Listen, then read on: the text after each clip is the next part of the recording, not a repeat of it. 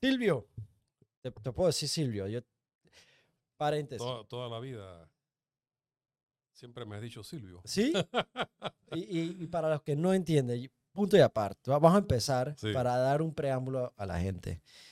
Eh, Silvio Guerra, el doctor Silvio Guerra, estamos aquí para hablar del contrato minero. Yo el otro día estuve conversando contigo de esto y la docencia que tú tienes sobre esto, el, el dominio de la materia, yo dije, "Ah, hay que, hay, hay que publicarlo. Em, pero Silvio Guerra y yo nos conocemos de hace mucho tiempo. Silvio Guerra es la razón por la cual yo soy libre hoy en día. Quiero que entiendan eso. Bueno, no- no, Silvio sigas porque Guerra. acabas de, con eso que acabas de decir, me acabas de remover las fibras de mi alma. Y cuando alguien toca mis fibras, discúlpame, pero, me- Pero, ¿verdad o no se, es? se me, se me Usted- aguan los ojos. Usted me sacó a mí de una cárcel ilegal. Usted se recuerda que yo era, yo tenía una fianza y no me dejaban ser libre y usted peleó por mí. ¿O no? Su caso, Mayer, su caso es el primer caso en Panamá en la historia del derecho penal eh, litigado en donde se tumba una orden de extradición con una fianza de escarcelación otorgada a favor suyo y hecha a valer en el plano internacional. Para ser más específico, ante la Interpol, Colombia y la. Picota. Exacto. Cárcel a la que fui en una ocasión y no me dejaron verlo a usted, usted Sí. lo sabe. Sí, sí. ¿No? Silvio, gracias. Hombre, por favor. Eh. Faltó el link en el- la historia. ¿En la historia no está el link? Opa. Ok. Vamos a poner el link en la historia. Eh, siempre. Siempre pasa. Eh, ok, Silvio, yo ayer estaba contigo en la oficina. ¿Cierto? Eh, y antes, antes de que yo te viera, tú hiciste una exposición eh, en tus redes muy pública acerca del contrato minero. Y tú le encontraste huecos a este contrato eh, que realmente, o sea, desa- desacreditan, desacreditan el, lo que el presidente dijo, que esto es bueno para el país. Yo quiero saber, yo voy a actuar como un ente imparcial, por Sí. más que yo he ido a mis marchas, yo quiero saber de qué manera, yo que no sé nada de este contrato porque no lo he leído, de qué manera este contrato no es bueno para Panamá. Bueno, gracias, Mayer. Responsablemente, yo no puedo criticar un contrato ni hacer crítica de nada en materia jurídica ni de ninguna otra clase si tú no tienes información y el mínimo requerido aquí para un abogado es si vas a criticar el contrato o vas a opinar sobre el tema de este contrato ley, lo mínimo que tienes que hacer es que leer el contrato. Pero en el caso de nosotros como abogados lo leemos con lupa. Es decir, cuando tú te estudias este contrato, la ley 406 del 20 de octubre de este año, y empiezas a darle lectura, yo como abogado, hombre, que voy a cumplir 40 años de estar litigando en este país. Y, y digo, esto va para ti, Omar Montilla, viceministro de Comercio, que tú sabes que Panamá es pequeño y uno se entera de todo, ¿no? Dijiste que Silvio Guerra era un abogado old fashion y que Silvio Guerra no litigaba.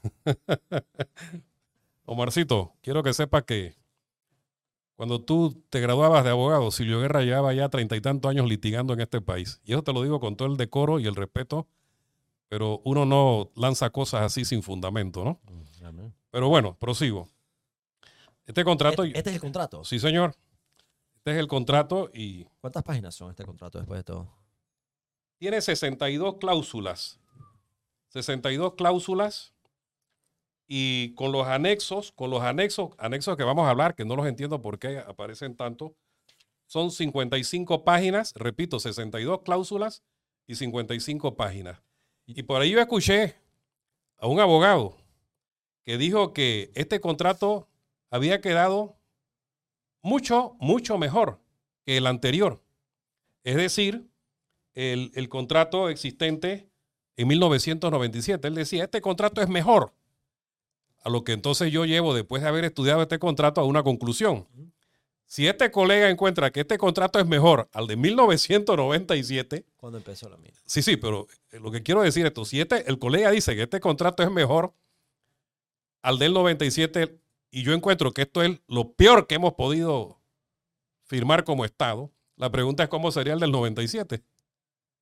Si él dice que esto es mejor. Si esto que es mejor, entonces, exacto. Y, y yo no soy de usar palabras arrabaleras, pero con la licencia que me da la audiencia, esto es una porquería. Esto es una porquería y me dispensa Mayer. Y, y vamos a hablar aquí por qué esto es una porquería. Y, y si gusta, empecemos por, por la primera. Yo, yo veo que lo tienes ya, enmar- has marcado. Sí, señor. Porque yo he marcado- lo que me ha llamado la atención como abogado.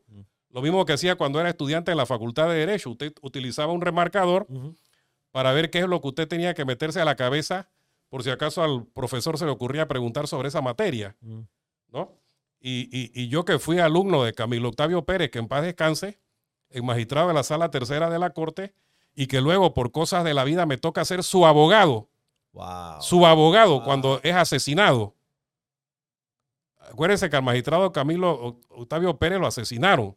Yo fui su abogado en la memoria del juicio. Y bueno, con toda modestia, se hizo justicia. ¿Oyó? Pero fíjese, eh, don Mayer, aquí nosotros tenemos una cuestión interesante, que es la cláusula sexta, que es lo que le ha llamado mucho la atención a, a- a nuestra gente, ¿no? Ajá. Me permito. Sí. La concesionaria pagará anualmente durante la vigencia de este contrato dentro de los 30 días calendarios contados a partir del inicio de cada año de vigencia del contrato. A. Hasta el final del año 2041 la suma de 10 balboas por hectárea o fracción de, hectárea.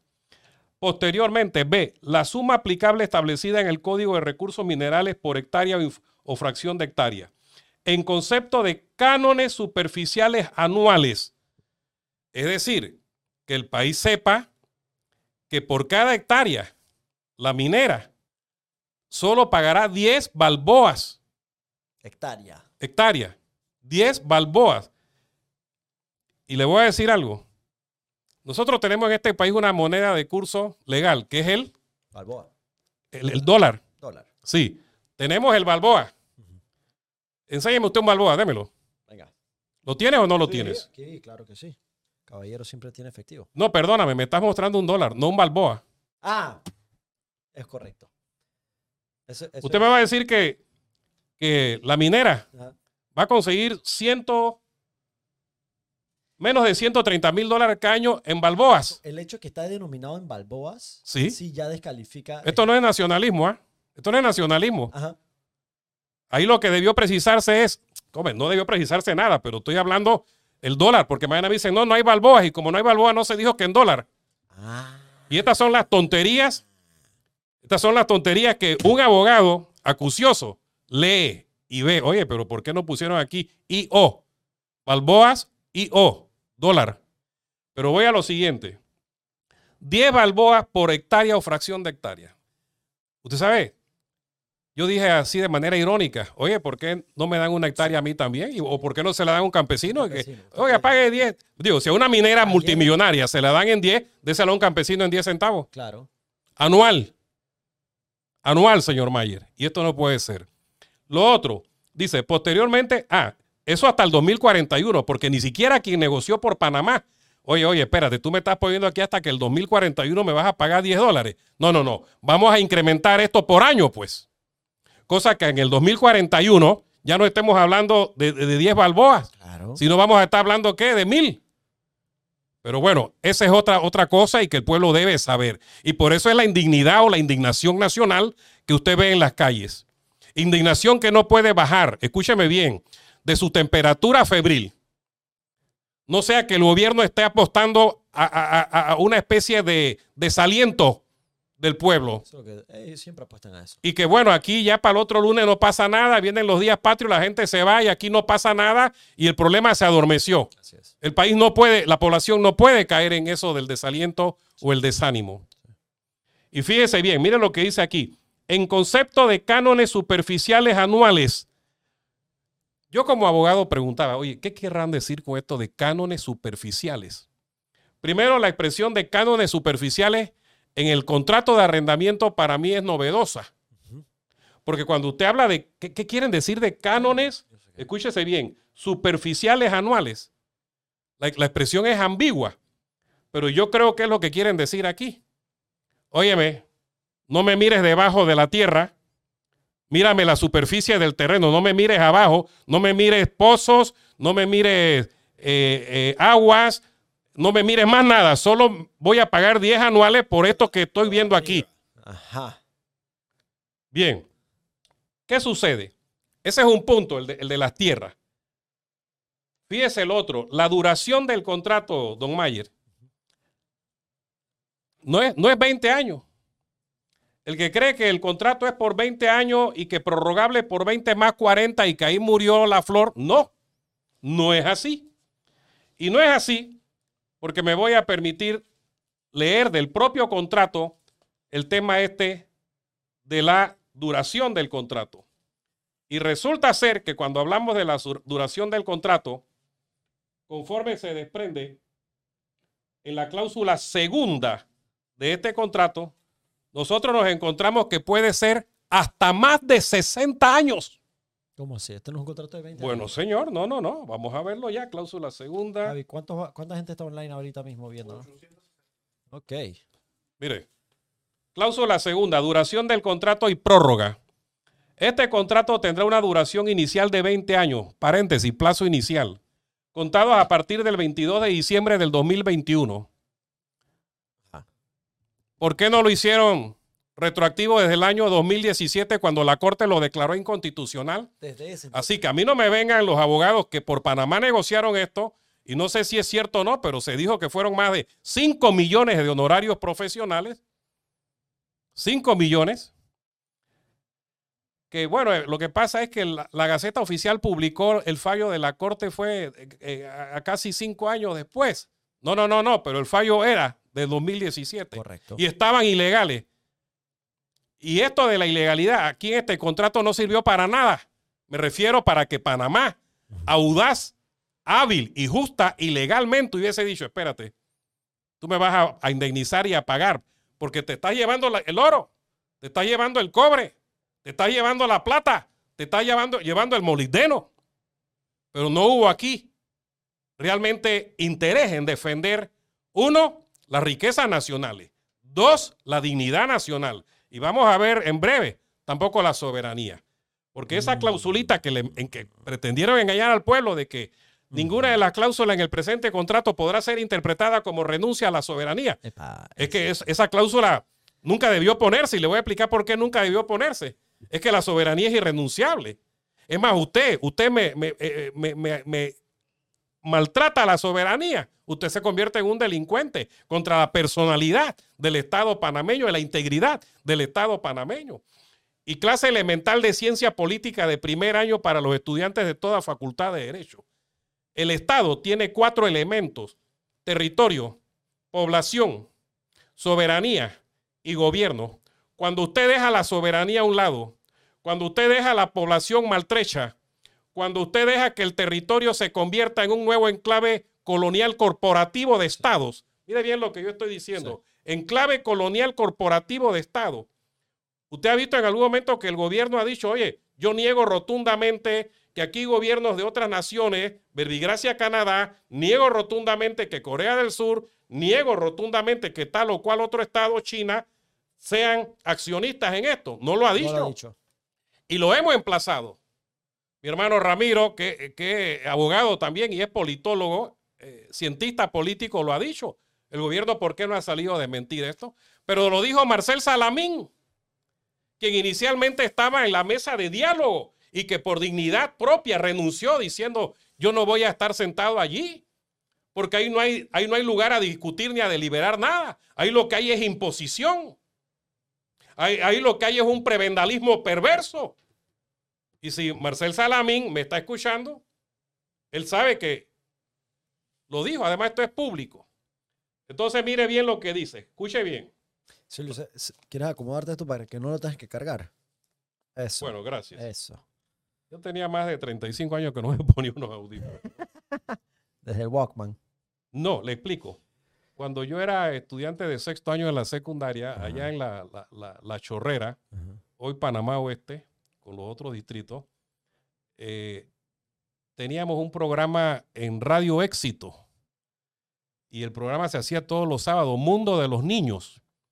Y, y mi, mi- mi- mi misión ahí era hacer un programa para los niños. Entonces se le eh, echaban cuentos y yo tenía que hacer las voces de los animales. Entonces usted me veía de pronto haciendo voces de cuatro, cinco, seis, siete animales en el cuento que yo Y le... tenías que tener esto puesto. Obviamente, ¿no? Pa- Para saber la calidad de, Del audio. del audio y, y- y también si realmente la- el rugido era de un león o no. ¿no? Al final usted tenía, usted repartía confites, pastillas, y los niños llegaban a la emisora a recibir las Ah, sí. pastillas felices, ¿no? Ah, Estamos hablando de 1978, 79. Wow. ¿no? Pero sigo con esto de la duración del contrato que, que creo que el pueblo debe saber. Dice, una prórroga por 20 años. En caso de que la vida útil de la mina exceda el plazo de la prórroga, escuché bien, el Estado podrá extender la concesión en los plazos, términos y condiciones que acuerden las partes. ¿Qué significa? 60 años. ¿Por, por qué 60 específicamente? Porque aquí lo dice, la cláusula segunda, duración del contrato y prórroga. La duración es 20 años, prórroga 20, pero si sigue la vida útil, 20 más. Ahora, mire bien cómo se, se hace esta prórroga. Digo, no lo estoy inventando, aquí está, cláusula segunda. Ajá. Dice, la solicitud de prórroga deberá ser presentada por la concesionaria, entiéndase la empresa minera, ante el Ministerio de Comercio e Industria no antes de 180 días calendario y a más tardar 120 días antes de la terminación del plazo inicial de este contrato, o sea, antes de que concluyan los primeros 20 años. Bien, presentada la solicitud de prórroga, siempre que no exista una situación de incumplimiento sustancial de la parte incumplidora, mire, eso de incumplimiento sustancial de la parte incumplidora, para mí es lo más perverso, porque según, según esto de incumplimiento sustancial de la parte incumplidora es, oye, tiene que haber un incumplimiento tan grandioso para poder hablar de incumplimiento. Espérate, aquí hay un garrafal error de los colegas que hicieron esto porque uno tiene que precisar cuáles son las causales esenciales, naturales, formales de la terminación o incumplimiento de un Incumplimiento no está contrato. definido. ¿Oyó? Entonces, más adelante las dice y vamos a ver que no lo dice tan claro como yo te lo estoy expresando.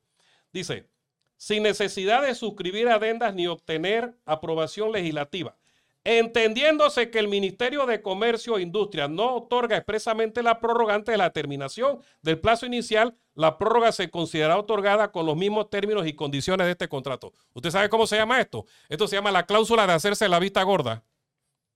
Porque si usted viene como minera y le hace la solicitud al ministerio y el ministerio se echa a dormir allí, Ya- dice, ulala, Ya cumplió. ya, ulala, ya hay prórroga por 20 años más. La, la otra pregunta que yo quiero hacerle, que quiero decirle al pueblo, oiga, si usted celebra un contrato en duración de 20 años, ¿por qué vamos a hablar de prórroga? Yo no voy a hablar con prórroga de usted, señor. Yo voy a hablar de que a los 20 años se concluye el contrato y se re- renegocia el contrato. Totalmente. Ah, no, pero aquí hay prórroga hasta de más de 60 años, señor. Bajo los mismos términos. Y, y yo creo que eh, don Cortizo, don Laurentino Cortizo, ni ningún diputado de la Comisión de Asuntos, eh, perdón, de Comercio y Asuntos Económicos de la Asamblea, ellos no leyeron esto. Y por eso es que, que- que sabemos perfectamente que cuando se da eh, el- la primera presentación del proyecto y luego la comisión dice, no, vamos a remitírselo allá al Ejecutivo para que enmienden esto. Primero que eso era inconstitucional, porque conforme a la Constitución usted solo podía aprobar o improbar. No decir, oye, No corrige esto. No, no modificar. Una- o sea, lo, lo- Lo aprobaba o lo improbaba. Sin embargo, al mandarlo para allá era una expresa, expresa mención de que estaba haciendo qué? Desaprobado. Bien, al retornar, usted vio lo que hizo la comisión, no discutió nada, no consultó nada, no hubo inter- intervención ni participación ciudadana, absolutamente nada. Y eso también lo hace inconstitucional. Por eso el colega Sevillano, que presentó la primera demanda de inconstitucionalidad, él se va contra todo el artículo 1 de este contrato ley plasmado en la ley 406. ¿Por qué? Porque ese artículo 1, que pareciera ser el más extenso del contrato, es el que ahí habla de las tierras, las hectáreas, los muelles, los ríos, las riberas, el fondo del mar. Ese, porque aquí se le ha entregado todo. Y por eso yo hablo de un nuevo enclave colonial. Aquí tenemos una franja del canal de Panamá. Enhorabuena. Bueno, acá va a haber un- una, una franja muy honda seca, destruida, desértica, Sí. que no le va a servir a nada. Y, y tengo aquí a Ana Lorena enfrente de mí, mi abogada sustituta, que me dice, eh, eh, doctor, de la reforestación hable. Mire, usted sabe que habla de la reforestación. De la reforestación dice que la minera eh, tiene responsabilidad de reforestar hasta donde sea posible. Hasta donde sea posible. Sí, ¿usted sabe qué significa hasta donde sea posible? Que si yo digo Que no es posible. se- ajá, que si yo que ya la hizo- tierra. ¿Ah? Ajá. ¿Por qué no le exigieron? Oye, espérate, previo a la reforestación, esos huecos de, de, 10, de 10, 15 metros que me estás haciendo en la topografía de, de estas hectáreas, Rellena. me la vas a rellenar de tierra fértil. Y no me vengas con los palitos esos de pulgada y media, los tronquitos que me estás poniendo, que eso no sirve para un carajo. Me disculpa la audiencia el, el carajo. Dos puntos ahí que quiero tocar. El tema de que la profundidad, ese tema del mar, Ah, de que hay una concesión de un portuaria aquí, Sí, que se va más allá de una mina, sino que de, o sea, aquí hay un contrato de Panamá Ports escondido. Sí, señor, le voy a, le voy a buscar aquí porque aquí no se puede uno. eh, primero, yo quiero hablar con documento en mano, contrato en mano, y usted va a ver que lo que sucede con este contrato realmente es ignominioso. Aquí me acabo de encontrar y voy con el tema de- de- de- de- Sí. del, del- del fondo del mar. Mire, la fianza. Usted sabe cómo el Estado se dejó colar que la fianza de cumplimiento de este contrato, donde hablan de miles y mil- miles y millones de dólares, ¿usted sabe cuál fue la fianza que fijaron? ¿Cuál? 70 millones. Esto es una bicoca para, para lo que está dando el Estado panameño, para lo que está poniendo el Estado panameño en manos de la, de la empresa minera Panamá. Y después vamos a ver que no solo es minera Panamá, porque aparece un conjunto de empresas que usted dice, ¿y esta empresa dónde salieron? ¿A título de qué? Ah, lo quieren justificar diciendo, bueno, esta empresa es porque en la cláusula tal se menciona tal cosa. Aquí hay hasta una, una empresa de servicios médicos donosos. Y ayer me decía un colega, que no hay ningún pintado en la pared, me decía, Silvio, ¿por qué no se investiga quiénes son los destinatarios finales de esas empresas que se enumeran en los anexos eh, al final del contrato? ¿No? Y vamos a aprovechar porque yo sé que la brevedad impone de esas empresas que se mencionan en el anexo 4 y quinto, Este. Mantenimiento Industrial y Carreteras SA. First Quantum Mineral, supongo que son ellos, porque es. FQM, Constru- Construcción y Desarrollo. La Pintada, Development Corporation, Suministros Médicos Donoso. Punta Rincón Energy Company, Exploraciones Geológicas, Reserva Natural Privada Río Caimito. Fundación, yo espero que sea solo el nombre y no que efectivamente la hayan privatizado el Río El Caimito. Río Caimito, ¿Eh? Fundación Cobre Panamá, FQM Panamá Finance Limited, Corea Panamá Mining Corporation. Corea, Panamá. Sí, señor. Mining Corporation. Entonces, Corea. por eso es que usted ve unos videos por ahí donde un ejército de, de- de paisanos, no sé si son de Corea del Sur o de China, van entrando y ellos mismos están impresionados y usted lo ve con celulares que ellos se van grabando. Pero también ya usted ha visto algunos videos de propios campesinos ahí, adyacentes o aledaños, contiguos al área de la explotación minera, que dicen, mira, aquí no nos contratan a nosotros, eso es puro Sí. cuento, aquí estamos desempleados. Entonces, esas son las cosas por las que yo reacciono y usted me ve así. Bien, el tema que le quiero hablar es lo concerniente a que, mire bien, esto es muy delicado. Cuando usted empieza a leer este contrato y se dice que Panamá, dice, decreta, artículo 1, contrato de concesión minera celebrado entre el Estado y la sociedad minera. Dice, las partes, ¿no? Las partes que mediante contrato celebrado entre el Estado y Minera Petaquilla, ahora Minera Panamá, en adelante el contrato de 1997, aprobado mediante Ley 9 del 26 de febrero del 97, se otorgó concesión sobre el yacimiento minero de oro, cobre y otros minerales. Mire bien, oro, cobre y otros minerales. Usted sabe que el contrato este no menciona esto de oro. Todo es cobre. Y dice, y minerales eh, aquí quiero leerlo con las palabras propias que ellos utilizan. Eh, dan a entender como minerales relacionados, ¿no? Ajá. Y no hablan de oro, hablan de la, la, la vara de doré. Yo investigué en el diccionario qué son barras de doré. Bueno, es la aleación de plata y oro. Pero mire eh, la gran mentira aquí. El oro eh, eh, minera Panamá lo procesa en Panamá. No. No. Hoy, hoy circuló un video de un gran barco en donde está recibiendo los minerales. Eso va para afuera. Sí. Yo sería irresponsable si le digo que sé para dónde va. No sé para dónde va. Pero, ¿cómo tiene Panamá, el gobierno panameño, las autoridades panameñas, control y fiscalización efectiva de qué es lo que están sacando? No hay manera. No hay manera, señor. No pueden ni fiscalizar. No hay manera. De ninguna manera. Ayer me llama un amigo desde Hungría. Él no vive allá, pero él está ahora mismo en Hungría. Y me dice, don Silvio, resulta ser, quisiera leer el país en donde re- recibió la información. Póntelo aquí arriba para que no te pese. Sí, porque se me desliza. Sí, pero, pero, pero es que, mira, esto. Mira, esto. Ajá. Voltealo hacia arriba. No. Eso. Ahí ya no se te va a Gracias, caer. gracias. Monstruo. Dé- Déjeme buscar aquí, ¿no? Entonces, este es un amigo. Está en Hungría visitando ahorita. Sí. Ya. Mire, mire esto. Vamos a ta- tapar aquí. Dice, estaba hablando con un primo de Indonesia. Allá desde hace décadas una empresa llamada Freeport de Estados Unidos opera una zona franca con iguales condiciones que la que quieren implementar First Quantum en Panamá. Les ocurrió lo mismo donde la empresa parecía un país dentro de Indonesia. El país apenas recibió un 8% de la supuesta ganancia. Décadas tras décadas los gobiernos corruptos le otorgaban prebendas más extensiones de tiempo. El último presidente les detuvo el festín.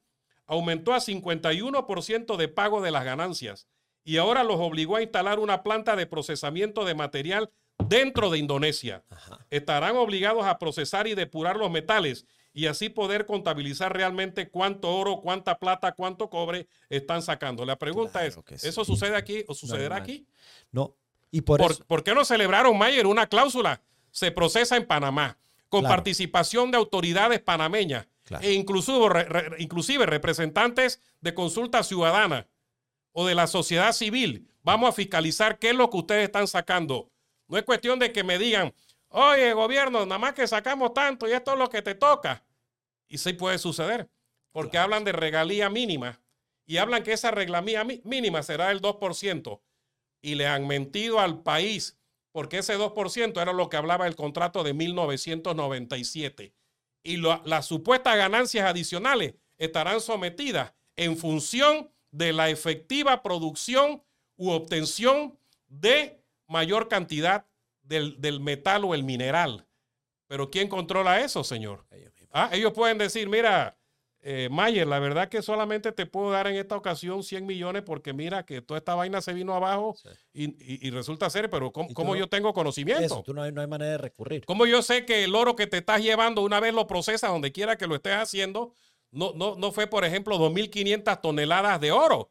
Y me dicen, no, que en esta ocasión solamente fueron eh, eh, cin- 50 toneladas de oro, o, o de cobre, o, o de plata, o molibdeno. ¿Y sabe qué es lo que más duele? Que mientras usted y yo aquí nos estamos desgalillando y mientras el pueblo está en la calle, Sí. allá siguen sacando por barcos el oro, siguen llevándose todo. Y lo que yo quiero decirte también y que el pueblo panameño lo sepa, es que este contrato que llaman novedoso y bueno, para el año 2013 le habían dado, 2013, no corrijo, 2011, le habían dado un estudio de impacto ambiental mediante la resolución DIORA 1210-211 del 28 de diciembre del 2011. Yo te hago una pregunta a ti. ¿De qué año fue la resolución de estudio de impacto ambiental? 2011, ¿verdad? Estamos en el 2023. No se ha vuelto a hacer. Usted es un hombre muy inteligente. ¿Por qué no volvieron a hacer una- un estudio de impacto ambiental? Estamos renegociando. Sí, cosa. señor. Yo te podría haber dicho, hey, Minera, espérate un momentito. Yo no te puedo validar el estudio de impacto ambiental del 2011. Yo voy a hacer un nuevo estudio. ¿Sabe qué? Lo cual era, como decimos los abogados, condictio sine qua non, es decir, condición indispensable para proceder a una negociación de este contrato. Déjame ver, déjame que estudio de impacto ambiental. Y yo le digo a don Milciades Concepción, el amigo Milciades Concepción, ministro de, de Mi Ambiente, ¿qué pasó aquí? ¿Por qué ustedes se fueron con un estudio de impacto ambiental del 2011? Si estamos supuestamente produciendo un nuevo contrato. Total. Total, ¿por qué, ¿por qué no se hizo un nuevo estudio de impacto ¿Qué, qué ambiental? respondió? No, no, no, yo estoy diciendo lo que... Ah, usted le pre- Ah, abiertamente le pregunta. como, y como gobierno debió, Cortizo debió decirle, oye, Milciades, yo no voy a firmar nada. Eh, Ordena con los mejores ingenieros y técnicos especializados en ambiente que vayan a hacer un estudio de impacto ambiental. Pero ¿sabe por qué no se hizo? Porque si se hubiese tenido que volver a hacer un estudio de impacto ambiental, tenga la plena certeza y seguridad que no habría lugar aquí a renegociar nada en lo absoluto, mi querido señor. Lo otro, repito, del 28 de diciembre de 2011 la, rubricaron, ¿eh? rubricaron esto y lo dieron por bueno, cuando lo que tenía que hacerse era, vamos allá nuevamente, vamos a escuchar, vamos a ver, vamos a tomar audio, videos, vamos a tomar medidas, vamos a ver cuál ha sido la afectación ambiental. Bueno, lo otro que yo quería decirle es que también aquí tenemos que en el año 2013, escuche esto, el Estado reconoce que lo anterior incluye sin limitación. Sin limitación. La concesión de área de ribera y uso de fondo del mar. Repito, la concesión de área de ribera y uso de fondo de mar de la que la concesionaria es titular, esto significa dueña, dueña de los a la fecha de entrada en vigencia del presente contrato, en Punta Rincón, corregimiento de Coclé del Norte, distrito de Donoso, provincia de Colón. Viene lo interesante. Otorgada o mediante el contrato número A 2013-12 del 6 de febrero del 2013, celebrado entre la Autoridad Marítima de Panamá y la concesionaria. Yo quisiera saber quién fue. Esto te iba a preguntar. ¿Desde el 2013? Sí, señor. Y el gobierno se la convalidó. Porque fíjese bien qué dice el artículo 158 de la Constitución Nacional respecto a eso que se menciona allí. E, esto es realmente triste. Miren lo que dice la Constitución y que el pueblo panameño lo sepa. 258, corrijo. Gracias, Ana Lorena pertenecen al Estado y son de uso público y por consiguiente no pueden ser objeto de apropiación privada. El mar territorial y las aguas lacrustes y fluviales, las playas y riberas de la misma y de los ríos navegables, los puertos y esteros, todos estos bienes son de aprovechamiento libre y común, sujetos a reglamentación que establezca la ley. ¿Qué significa esto? Vamos a leerlo nuevamente. Dice, ¿qué dice la norma, hombre? Aquí está. Es inconstitucional. Dice, es inconstitucional. La concesionaria es titular a la fecha de entrada en vigencia del presente contrato en Punta Rincón, corregimiento de Coclé del Norte, distrito de Donoso, provincia de Colón, ¿no? Concesionaria de qué? Sin limitación del área de ribera y uso de fondo del mar. ¿Y qué acabamos de leer? Totalmente. Que usted no puede, señor. No puedes conceder. ¿Y dónde estaban los, los, abogados que estaban supuestamente representando a Panamá? Hay, hay dos cosas que yo veo mal ¿Ah? aquí. Primero, en el 2013 eso se hizo, se concedió. Sí, señor. Nadie de la cual es titular, dice. Ya es titular. Sí, ahí lo, ya es titular. Eso pasó en el 2013. nadie se enteró. Nadie se Yo, yo, no me, yo no sabía hasta ahora. Y, eh, y, nadie en este gobierno, renegociando esto, dijeron eso no se puede o eso no se debe. O, simplemente la vamos a revocar. No. Ah, pero mira, esto tiene una connotación mucho más peligrosa, Mayer. La connotación delicada de que, oye, espérate, agua, eh, riberas, fondo del mar. Oiga, ¿y si mañana en el fondo del mar resulta que hay petróleo? Es que por ahí va. ¿Y si mañana en el fondo del mar resulta que tenemos diamantes? Ah, ¿Y si mañana en el fondo del mar, qué sé yo? Yo? Yo no soy geólogo ni nada por el estilo, pero Dios me ha dado una capacidad de pensar y repensar las cosas y de reflexionarlas. Si casi 40 años de estar litigando en este país no me ha dado la curiosidad suficiente como para advertir las cosas, entonces no he hecho nada en mi vida. Fondo del mar. Pero vamos más allá. Vamos más allá. Que yo traje aquí mis apuntes, ¿no? Cláusula tercera, numeral 5, cero control del Estado. Peligroso el numeral 8 de esta cláusula. Vamos a ver a qué me estoy refiriendo. Cláusula tercera, facultades y derechos de la concesionaria. Tengo que hacerle una crítica a este título de la cláusula tercera. La cláusula tercera dice facultades y derechos de la concesionaria. Léase derechos de la concesionaria. Yo le pido a los que defienden este contrato y que dicen que esto es bueno, dígame dónde aparece una cláusula que diga facultades y derechos del Estado. Que me lo hubiesen dicho así, 1, 2, 3, 4, 5, 6, 7, 8, 9, 10. 1. Panamá mantiene el control, fiscalización y es dueña de los minerales que allí se extraigan, exploren, exploten, eh, eh, eh, financien, comercialicen, etcétera. ¿Dónde? Sí. Entonces, Dígame, ¿tenemos o no tenemos razón de que el pueblo está en la calle eh, pegando gritos? Y se ponen bravos cuando el pueblo dice gobierno corrupto. ¿Ah? La estrategia de ellos ahorita mismo es darle tiempo que se van a calmar y se van a callar, se van a olvidar con las fiestas patrias. Eso es realmente lo que están pensando. Bueno, mi querido señor, Por eso es que ni el vicepresidente ni el presidente están yo, en el yo le quiero a- a decirme al- a decirle al pueblo panameño y al país por razones de mi transparencia. Yo estoy saliendo el lunes Ajá. eh, con mi familia, pero ese viaje está concertado desde hace más de un mes y medio. No, estoy seguro. Así que quiero que sepan, no es que el doctor Guerra ahora Creo te va que. a pasear. No, no, yo No, no, creo- eso ya estaba pre- previsto y concertado. este aporte. Y le quiero mandar felicitaciones a mi hijo Silvio Guerra, Ajá. que está cumpliendo años hoy. ¿Cuánto cumple? 20. Yo no lo conozco. Tú conoces a Silvio, solo que lo viste muy chiquito, muy pequeño. Han pasado tanto. Sí, han pasado Silvio siete- Guerra. Han pasado siete años. No, más de siete años, Han Mayer. pasado ocho, ¿Ves? es verdad. Vo- Voy acá, Mayer, mira. La cláusula esta, ¿por qué digo que son peligrosas? Numeral 5 y el numeral 8. Bien. El numeral 5 dice, transportar la mena concen- concentrado, barras de doré, es lo que te digo, ¿no? Las barras de doré. Y los minerales en cualquier... ¿Por qué no pusieron oro? ¿Por qué barras de doré? ¿Tú sabes por qué no pusieron oro? Porque, Porque no lo procesan aquí. Ah, co- correcto. No es oro hasta que lo procesan. Ajá. Y no, eh, claro. Y los minerales en cualquier forma, tipo o nivel de procesamiento extraídos, al igual que los artículos, provisiones, materiales o bienes que la concesionaria estime necesarios para su operación, empleando cualquier medio de transporte y método de seguridad reconocido dentro de la industria de la minería. Entonces viene la cláusula número 8. Diseñar, construir, operar directamente o a través de terceros, siempre bajo su propia dirección. Muelles, dársenas, rompeolas, malecones y demás instalaciones portuarias y atracaderos que la concesionaria requiera en relación con las actividades contempladas en este contrato. Y se entenderá, escuche pueblo panameño, que los muelles, dársenas y demás instalaciones portuarias y atracaderos serán para el uso prioritario de la concesionaria. Así que si mañana aquí hay una, un desastre natural y el, y el gobierno dice, oye, ese muelle hay que usarlo para efecto de que los botes y las barcazas salgan a rescatar gente a la isla, la minera dice, espérate un momentito, aguántate ahí.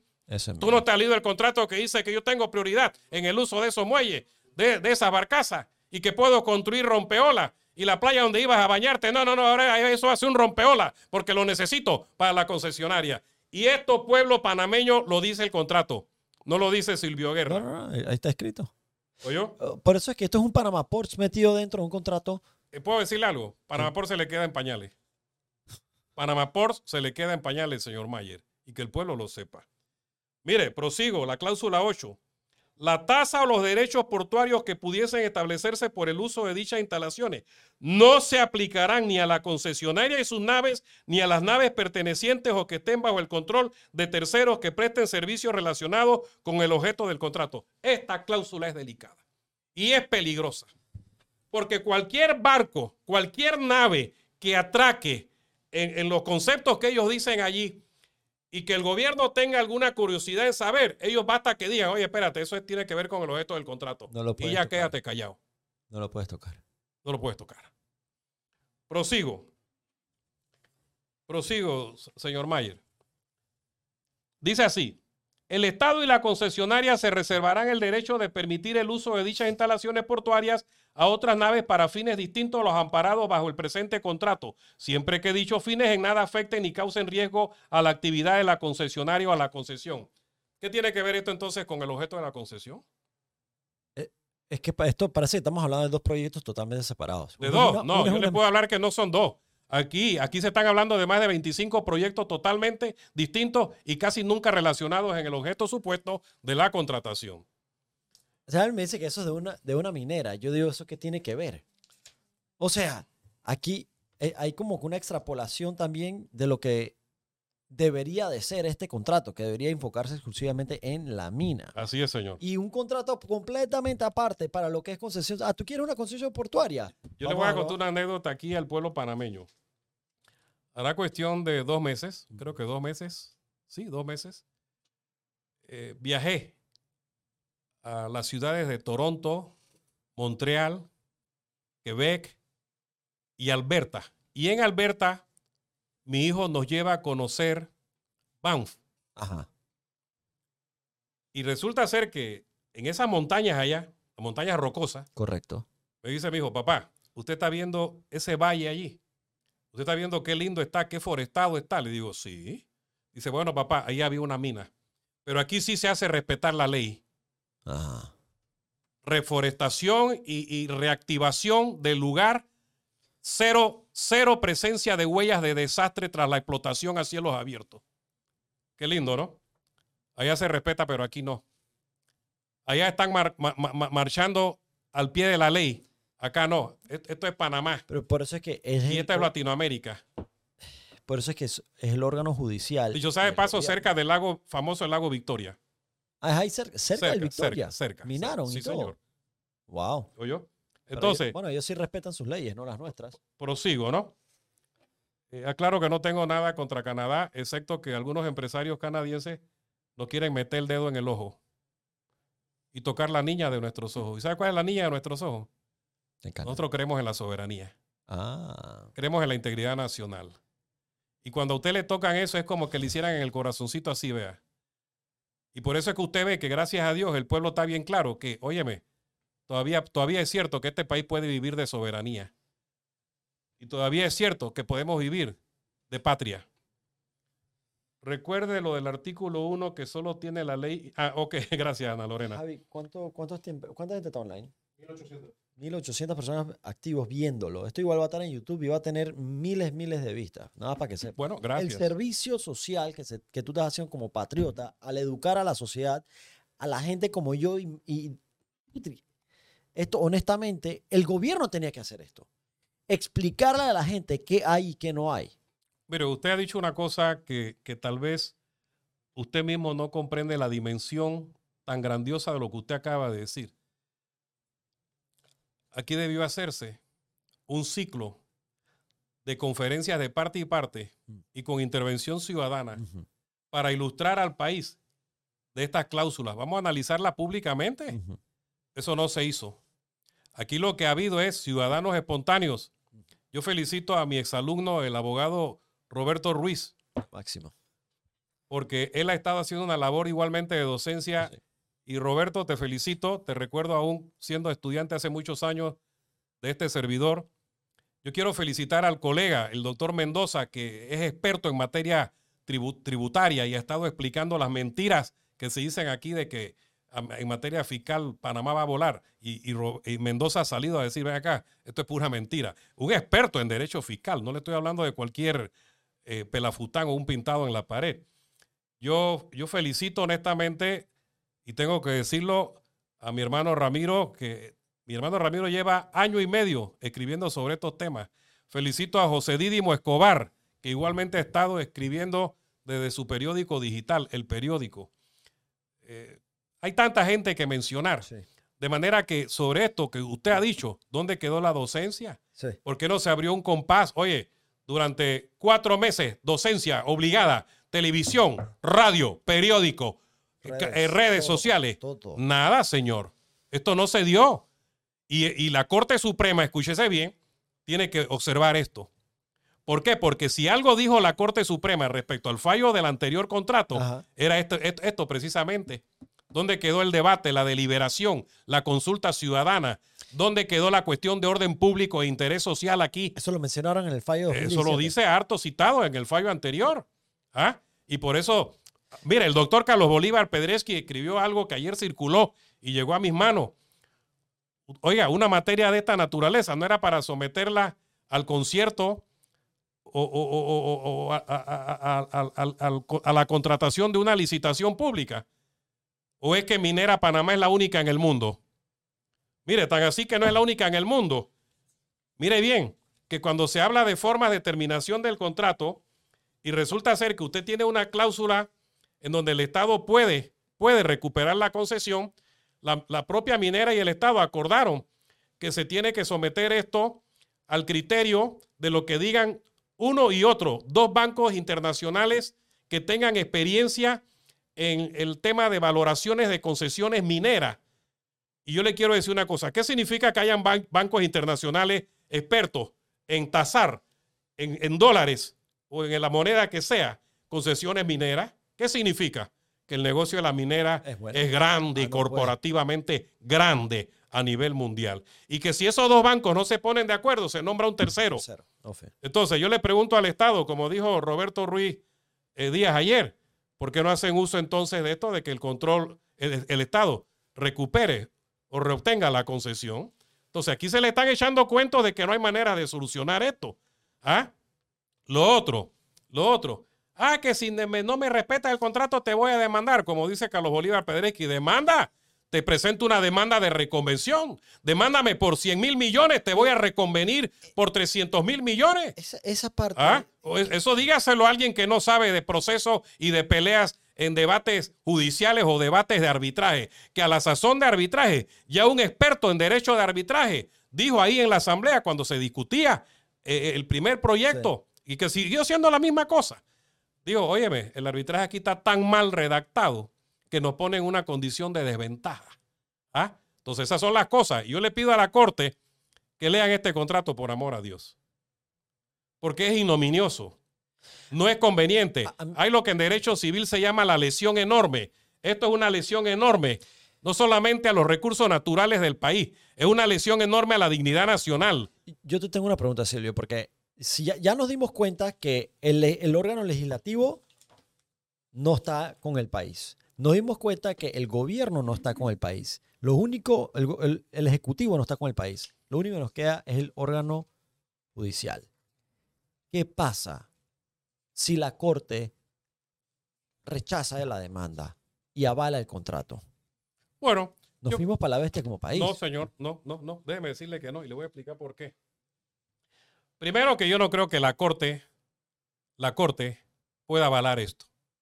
Porque esto no, no soporta un mínimo análisis jurídico constitucional. Y de partida ya le hablé de lo que Sí. dice el 258 de la Constitución, amén de otras normas que hay allí en la Constitución Nacional. Pero pensando como usted ha sugerido, podemos pensar de manera pésima y negativa. Sí. Un contra- una ley deroga otra ley. Eso que algunos colegas han dicho de que el contrato ley no se puede derogar. Perdóname, perdóname, principio elemental de derecho, principio general de derecho, la ley deroga otra ley. Ah, que te voy a demandar porque ya tú me diste un contrato mediante ley. Demanda. Yo te voy a contrademandar a ti también. Y la pelea es peleando, señor. Correcto. Lo que yo he hecho en mi vida es pelear, batirme en los tribunales. Toda mi vida he hecho eso. ¿Y quién garantiza que Panamá va a ganar? ¿Y quién garantiza que ellos van a ganar? Correcto. Ahí está Costa Rica que acaba de ganarle un pleito internacional en materia de minas. Así es. ¿Ah? Es que mira, hay una nueva orientación ahora mismo a, ni- a nivel mundial. Cuando aquí se está hablando de cambio climático, discurso en el que yo no creo, pero se está hablando de cambio climático. Cuando el presidente Cortizo se ufana y se jacta, y el gobierno se jacta de que cero huella de carbono, oiga, el discurso va eh, en vía contraria a la realidad, porque vamos a seguir destruyendo, pues. Mire, la abogada que está ahí sentada, su papá, tiene una finca ahí, ahí, Ajá. y resulta ser que está cansado de pedir a la Nati, reconócanme el título. ¿Cuántos años lleva tu padre pidiendo eso? 20 años, no se la dan. Y pa, por último, el padre le dice días atrás, oiga, hija, yo no sé qué va a pasar con la tierra. Yo le digo, Ana Lorena, dígale que salga a pelear. Ah, pero que no se la venda a la minera. Ajá. Que no se la venda a la De minera. eso se trata. ¿Ah? Entonces, de eso se trata y usted ha dicho algo muy cierto, porque este contrato dice que la minera, además de las 12.951 y tantos hectáreas, escúcheme bien, tendrá el derecho de uso y servidumbre de otras tierras. Y respecto a los propietarios de terrenos o tierras y fincas allí, si ella quiere socavar por debajo, puede hacerlo. ¡No! Sí, señor. De manera que si usted tiene algo allí, usted tendrá un cascarón de propiedad, ¿oyó? Y eso está aquí en este contrato, señor. Que tiene, le dije, 62 cláusulas y solo un artículo. Esto no lo han dicho los colegas. Solo un artículo. ¿Y usted sabe qué dice el, el único artículo que tiene este Solo un contrato? artículo. Uno. No sé si usted me entiende, que, que en esto da vergüenza lo que la Asamblea hizo. Porque si usted es diputado de la Nación y usted hubiese peleado por esto realmente, usted no solamente dice, mire lo que dice el artículo 1. Búscamelo, hija. Ah, gracias. Mire lo que dice el artículo 1. La Asamblea Nacional decreta, artículo 1, se aprueba en todas sus partes, en todas sus partes, el contrato de concesión minera celebrado entre el Estado y la Sociedad Minera Panamá. Le puedo decir una cosa, esto es hasta mentiroso, porque no lo celebró solo con Minera Panamá S.A., ya le mencioné el cerro de empresas al fondo. Así es. ¿Ah? ¿A título de qué y en razón de qué? Bueno, es que hay una clausulita ahí en donde las mencionan, pero espérate, ¿dónde está la responsabilidad de ella? ¿Quién responde por esas 10 o 11, 12 empresas? ¿Quién le responde al Estado? ¿Quién? Dígamelo. No puede ser, mi querido señor. Por ahí tratan de impugnar a los que antes no dijeron nada del contrato y, y- y hoy han salido a criticar. Sí. Yo quiero decirle algo, mire, la impugnación del pasado adolece de un defecto. Que gracias a Dios ahora estamos conociendo las verdades que en el pasado nos No, ocultaron. yo estoy totalmente de acuerdo. Ahora gracias a Dios estamos conociendo las verdades que en el pasado nos ocultaron. Hasta que tú Porque no estos eran los famosos acuerdos de recámaras. Estas eran las fa- famosas componendas de recámaras y madrugonazo. ¿Ah? Pero el pueblo tiene que tomar una lección también de todo esto. Amén de perseguir, de perseguir la derogatoria de esta ley 406, el pueblo tiene que saber que tiene que estar pendiente de así sea de la mínima o indiferente o, poca importancia ley que salga del hemiciclo panameño. ¿Oyó? Estar, ojo, pendiente. Yo conozco colegas que, mire, esa gente todos los días está viendo qué sale en materia legal, precisamente para estar al tanto de todo. Y eso es bueno, eso no es malo. Pero hay que acabar con la anemia del estudio, hay que acabar con, con, esa enfermedad terrible de la indiferencia, que es peor que un cáncer, socavando los órganos de un cuerpo humano. La indiferencia socava a las sociedades, destruye a las naciones, porque con la indiferencia los soberbios, los prepotentes y los corruptos marchan holgada y ampliamente por las avenidas, creyéndose que ellos están haciendo las cosas bien y que ellos son los inteligentes y el pueblo es el bruto y el torpe. Esto no puede ser. Yo creo en lo que dijo Dante Alighieri en la Divina Comedia. El rincón más oscuro del infierno le espera a aquellos que en épocas de crisis moral se hacen neutrales o indiferentes. Totalmente de acuerdo. Totalmente de acuerdo. Yo pudiera hablar más, pero esto es tan largo que yo sé que el tiempo no. Diga, mija. Bueno, ella pregunta si yo estoy de acuerdo que la minera siga o que no siga. ¿Usted cree que yo puedo estar de acuerdo Con que ese esto contrato, siga? no hay manera La que ese- respuesta es no. con ese contrato no se puede seguir nada. De ninguna manera. De ninguna manera. ¿Ah? Doctor, Yo sí, le dije y lo vuelvo a decir. En Europa, esta explotación, exploración y explotación minera de cielos abiertos, Sí. eso está proscrito. Yo quisiera que se compare con un contrato de explotación minera en, en Canadá, por ejemplo. Bueno, usted, ¿De usted me leyó. Usted me leyó porque ya estoy haciendo esa investigación. No te creo. Eh, ya ¡Qué estoy haci- sí, ya estoy haciendo esa investigación y también voy a descubrir si esto no es más que, como decimos los abogados que hablamos un poquito latín, fiel copia de su original, ad fedem litera, de otros contratos en otras latitudes que, que fueron victimizados, Perú, Bolivia y otros. Sí. Oyó, ah, pero lo peor, usted sabe que de esta porquería que querían hacer de que un contrato ley marco, mira hasta donde llegaba la osadía de la Ah, empresa. La empresa quería que este contrato se convirtiera en una ley marco. O sea, como quien dice, todo, lo- todo lo que se haga en el futuro en minería, este es el machote bueno que hay que respetar. Bruno Por amor a Dios. sabía, Bunal Varila se le queda en pañales, señor Mayer. et- esto es, esto es horrible. Esto es horrible y que el país lo entienda. Escúchame, Saúl Méndez, tienes que leerte el contrato para que puedas hablar con más propiedad. Eh, escúchame, los, los- los- los hombres que están en política, tienen que leer y si no quieren leerlo, búsquense a los abogados que, que le ayuden a, a traducir a interpretar esto y digan, oye, ¿sabes qué? Y hagan todas las preguntas que quieran. Si, si lo que estamos peleando es la defensa, primero, de la integridad y unidad de nuestro territorio. ¿Ah? Entonces, ¿usted se acuerda cuando aquí, cuando se negociaban los tratados Torrijos-Carter, aquí hubo gente panameña Ajá. que decían, no, los panameños no están capacitados para, para administrar el canal de Panamá. Y los años demostraron que lo hemos hecho mejor que los propios americanos. ¿Oyó? Lo que hay que hacer mejor es que la plata del canal eh, reditúe a favor de las grandes mayorías nacionales. Y lo que hay que hacer también es que el pueblo vea realmente los beneficios de esas eh, fortunas que entran en el canal de Panamá. Porque el canal de Panamá, hoy por hoy, triste decirlo, ese es un país en medio de otro país y un gobiernito dentro de otro gobierno. Y yo eso lo he denunciado públicamente, ¿oyó? Entonces, Panamá, gobierno, ¿por qué no pensaste en que tú mismo podías administrar y en mejores condiciones la mina? ¿Por qué no le dijiste a la minera, ¿sabes qué? Yo no quiero que me pongas regalía mínima 2%. Me vas a poner regalía mínima 51%, como hizo el presidente del país que te acabo de citar allá en Asia. ¿Ah? Y sabes qué, me vas a poner plantas procesadoras aquí. Y yo voy a ver, cuando metes los camiones y todo eso de lo que sacaste allí, yo quiero ver qué es oro, qué es plata, qué es molideno. Quiero saber qué es cobre. Y eso mismo, ahí quiero ver dónde está el porcentaje de mi pueblo, de mi país. Así como manejamos un canal, dale pues. Sí, señor. la mina. ¿Ah? Y también podemos decir, bueno, yo ya decidí, ejemplo, que hable el gobierno, yo no voy a explotar nada, me dejan a la gente en paz, me dejan la tierra en paz, dejen el oro allí, o de pronto, bueno, vamos a, a explorar el oro, pero no la minería esa de cielos abiertos que es sem- sembradora de hambre, Claro. de, de infortunio, eh, de, de- de- de- de zonas desérticas, eh, infértiles, no puede ser.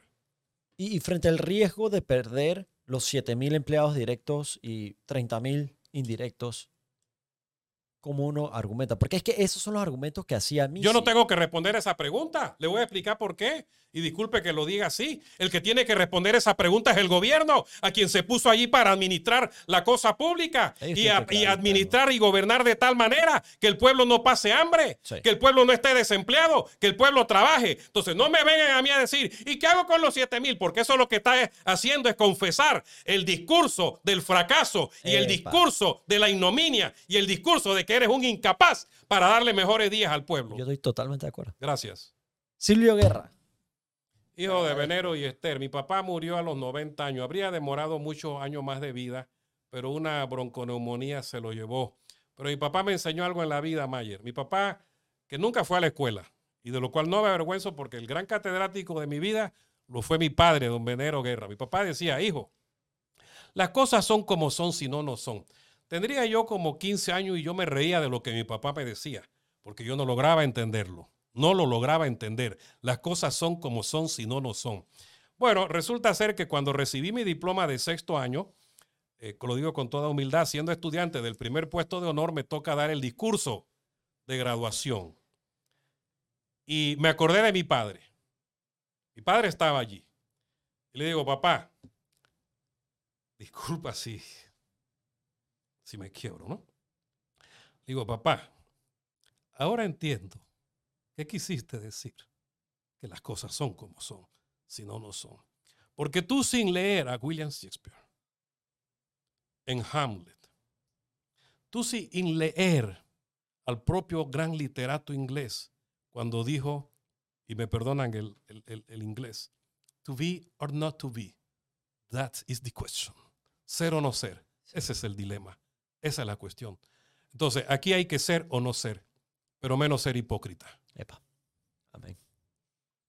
Silvio, gracias por el privilegio. Te pido perdón por A todo. me ¿no? Ha- Hablo, hablo por las miles de personas que van a ver esto, las miles de personas que están viendo esto en este momento. Gracias. Gracias por tomarte el tiempo de leerlo, de explicárnoslos. Pero dígale a alguien de la mina que venga aquí y que hable un, un español fluido y vamos a ver si es que yo estoy mintiendo o qué, pues. ¿Usted me comprende, señor Estoy, Mayer? Él estoy. le pone otra silla, ¿ve? Estoy. Yo estoy Oye, totalmente de Y acuerdo. también dígale a alguien del gobierno que venga. Serán dos contra uno, pues a mí no me importa. Yo invité a Gaby ayer. A mí no me importa. Pueden ser 20 si quiere. Eh, Silvio, gracias por lo que haces. Ah, Dios bendiga a la patria. La gente está agradeciéndote, la gente está enormemente agradecida contigo. Bueno, yo, yo tristemente no, no, No, logro ver hasta allá. no lees hasta allá, pero yo te voy a mandar este link porque los comentarios que han publicado aquí a medida que has estado hablando, tú vas a poder verlos también cuando te mande el link. Y es interesante porque te das cuenta que tus palabras tienen, eh, tienen tanta consistencia con la verdad que la gente las valora y así no están reaccionando. Y así que no pares de hacer lo que estás haciendo. No, yo solo le pido a Dios que me dé la solvencia, que me dé la inspiración. No, no se crea que uno entra a estas cosas porque un día me levanté y dije yo quiero entrar a, a- a hablar a esto. No. Mire, yo le digo a la gente, porque a- a- hay quienes están, uno, uno no es moneda de oro, dice mi madre, doña Esther María Morales, allá en la entrada del Espino de la Chorrera, mi viejecita, que ya va a cumplir 89, Wow. el 14 de diciembre, mamá. Yo le- eh, mi mamá dice, hijo, no, ¿usted no es monedita de oro? Le digo, ¿qué tú quieres decir con eso, mami? Dice que no todo el mundo tiene que aplaudirlo. Le digo, estoy claro, mamá. Pero hay gente que, que, que creen que uno aquí está, anda figurando. ¿Usted cree que un abogado, gracias a Dios, con toda humildad, de estar en la palestra pública por casi 38, 39 años anda buscando figurar? Yo no necesito figurar en nada. Ah, Yo lo que necesito es hablar por los que no hablan. Y como le dije ayer a, a- a- a mi esposa, que me dice, tú, tú te tiras muchas batallas encima, Silvio. Le digo, mami, pero hay que hacerlo. sí. Hay que hacerlo. No me han visto en las marchas Mayer y yo quiero explicar por qué no me han visto. Primeramente, yo sufro de una rinitis crónica. Eh, eh, cuando entra a las 7, 8 de la noche, usted me va a escuchar y usted no me va a entender ni lo que hablo. Una rinitis crónica terrible que, bueno, le pido a Dios que me la quite. Pero además de eso, yo tengo serios problemas en mis rodillas. Y segundo, si usted me dice, corre Silvio, oiga, no me da pena decirlo. No me va a encontrar corriendo porque no lo voy a hacer. Pero para eso estamos los jóvenes. Amén. Ah, yo quiero felicitar patria. a la juventud. Como dice Ramiro, Silvio, juventud divino tesoro. ¿Quién dijo esa expresión tan linda?